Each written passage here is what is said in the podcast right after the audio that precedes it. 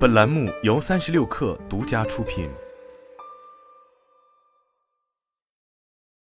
本文来自神意局。二零二二年八月，由美国调查机构盖洛普所发布的《二零二二年全球工作场所报告》评比了全球各区域员工的敬业度、幸福感和压力指数等内容。报告显示，百分之六十的人在工作中情绪不佳。百分之十九的人甚至会感到痛苦，有高达百分之四十四的人每天都感受到巨大的压力。疫情过后，职场一卷再卷，很多人工作生活压力越来越大。你也是焦虑大军中的一员吗？幸运的是，任何在工作中感到无所事事、停滞不前或没有成就感的人，都可以使用设计思维来重塑自己的职业生涯，并采取一些可行步骤来改进工作。设计思维是一种解决问题的迭代方法。通常被产品设计师使用以推动产品创新。设计思维并非十全十美，它的缺陷主要是其侧重于尝试新事物和迭代，而不是深入思考和规划。当谈到职业生涯，我们中的许多人都会审慎思考和权衡利弊，因为换工作存在一些固有风险，比如信任危机、人脉资源流失等。而一份稳定有保障的工作会给我们带来安全感，比起跳槽可能会带来的风险，更重要的是。即使大多数人对当下工作不满意，他们也根本不清楚下一步该如何找新工作，以及该找一份什么样的工作。人们通常认为，如果他们想找到更高满意度、薪酬待遇更好的工作，唯一的选择就是辞职。但这通常是不现实的。最佳解决办法是采用设计思维来重塑职业生涯。珍妮·利迪卡与蒂姆·奥格尔维在他们的《可设计的增长：管理者的思维设计工具箱》一书中写道。设计是从一个最简单版本的解决方案为出发点，并通过不断的实验来加以改进。斯坦福大学设计实验室教授比尔·伯内特和戴夫·埃文斯表示，设计思维包含这样一种心态：其错误就是学习机会。它对找到更好的方法至关重要。下面五个步骤能帮助我们将设计思维应用到职业生涯中，快来学习一下。第一步，建立同理心。设计思维的第一步就是建立同理心。设计师设计一个产品时，首先就是要深入了解用户的需求、行为、想法、感受和生活方式，聆听顾客想要的体验是什么，感受顾客想解决的问题是什么。在这种情况下，你既是设计者又是用户。为了真正做到感同身受，花点时间确定产品优势和自己喜欢做的事情，找出产品不满意的根源，以及在工作中给你带来恐惧感的事情。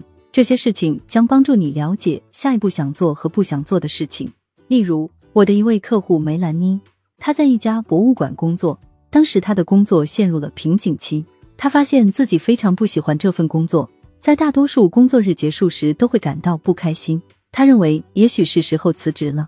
基于此，我们一起帮助她发现工作中带给她积极正能量的事情和令她感到不开心的事情。梅兰妮意识到，策划博物馆活动的那段日子是她最开心的时候。然而，与艺术家、高管、董事以及客户会谈时，她经常会感觉不开心。第二步，需求定义。下一步是定义挑战，花点时间反思一下，你为什么感觉自己陷入瓶颈期了？是什么阻碍了你？有没有办法重新定义自己的工作？这样你就可以做更多喜欢的事情。还是在这种情况下？你需要果断跳槽去找一份新工作。需求定义的意思就是要学会发现真实的问题，并对其下定义。很多设计师只会埋头苦干，没有找准顾客需求，更没有理清工作思路，就想着怎么把东西快速完成。我们需要找准痛点，才能避免后续带来的连锁反应。所以，第二步就是要准确定义你要尝试解决的问题。经过一番深入探索，梅兰妮意识到，随着职业生涯的发展。他与自己喜欢的活动策划工作已经渐行渐远，而博物馆管理工作占据了他大部分时间。以下是他对挑战的定义：我如何在职场上继续成长，同时更多的参与活动策划，而更少的关注管理类型的工作。第三步，创意想法。创意阶段是设计思考变得有趣的地方，在这个阶段，就像头脑风暴一样，提出更多非常有创意的解决方案。主打的就是天马行空，想法数量无关乎于质量，不放过任何一个细节。在《设计你的生活》一书中，比尔·伯内特和戴夫·伊万斯提供了将设计映射作为构思过程的优秀方法。可以使用设计地图来创建五年职业生涯规划，为下一步工作发展提供思路。梅兰妮头脑风暴了许多不同的想法，从成为音乐节的活动策划人到去罗马当导游。通过此步骤，她发现了未来无数的可能性。第四步，原型设计。头脑风暴之后，我们需要将想法落地，所以引出来下一个阶段是原型设计。原型设计可以被理解为草图，将合适想法草拟出来并细化，得到初步雏形方案。在职业生涯中，你是如何进行原型设计的？想出一些简单的方法来探索内心好奇的事情。为了建立原型，梅兰妮尝试了一些不同的想法，比如与不同行业的活动策划人交谈，包括音乐节舞台上的活动策划。在他工作的博物馆提出举办为期六周的晚间系列活动的想法，研究可持续的活动策划，以及探索罗马现有的历史之旅。原型设计有助于降低未来风险，并消除过程中的大部分不确定性和担忧。在和音乐节策划人谈过之后，梅兰妮意识到她的生活方式很难满足夜晚活动和旅行需求。此外，管理也是策划音乐活动的重要组成部分，所以他放弃了这个想法。用他的话说，在罗马当导游就是一个白日梦。然而，通过原型设计过程，他发现自己可以先去意大利，并计划在未来两年内前往罗马及其周边地区。此外，他还意识到现在还不是辞职的时候。如果他能在博物馆做更多自己喜欢做的事情，也可以让工作变得更快乐。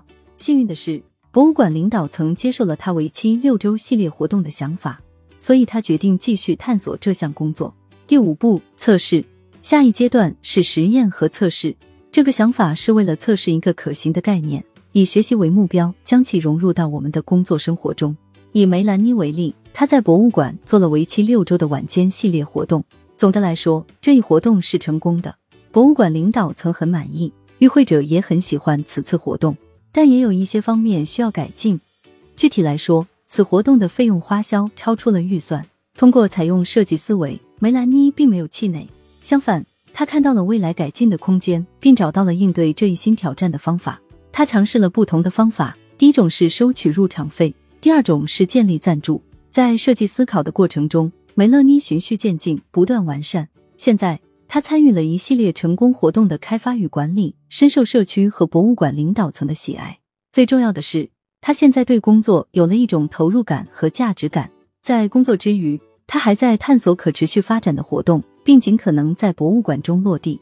所以，如果你觉得自己陷入了瓶颈期，尝试使用设计思维方法，通过参加自己感兴趣的课程、写文章、做志愿服务活动，或寻找其他方法，将想法付诸行动，开始原型设计。采取这些循序渐进的小步骤，可以帮助你在职业生涯中采取行动。随着时间的推移，这些小行动会对整个生活产生重大影响。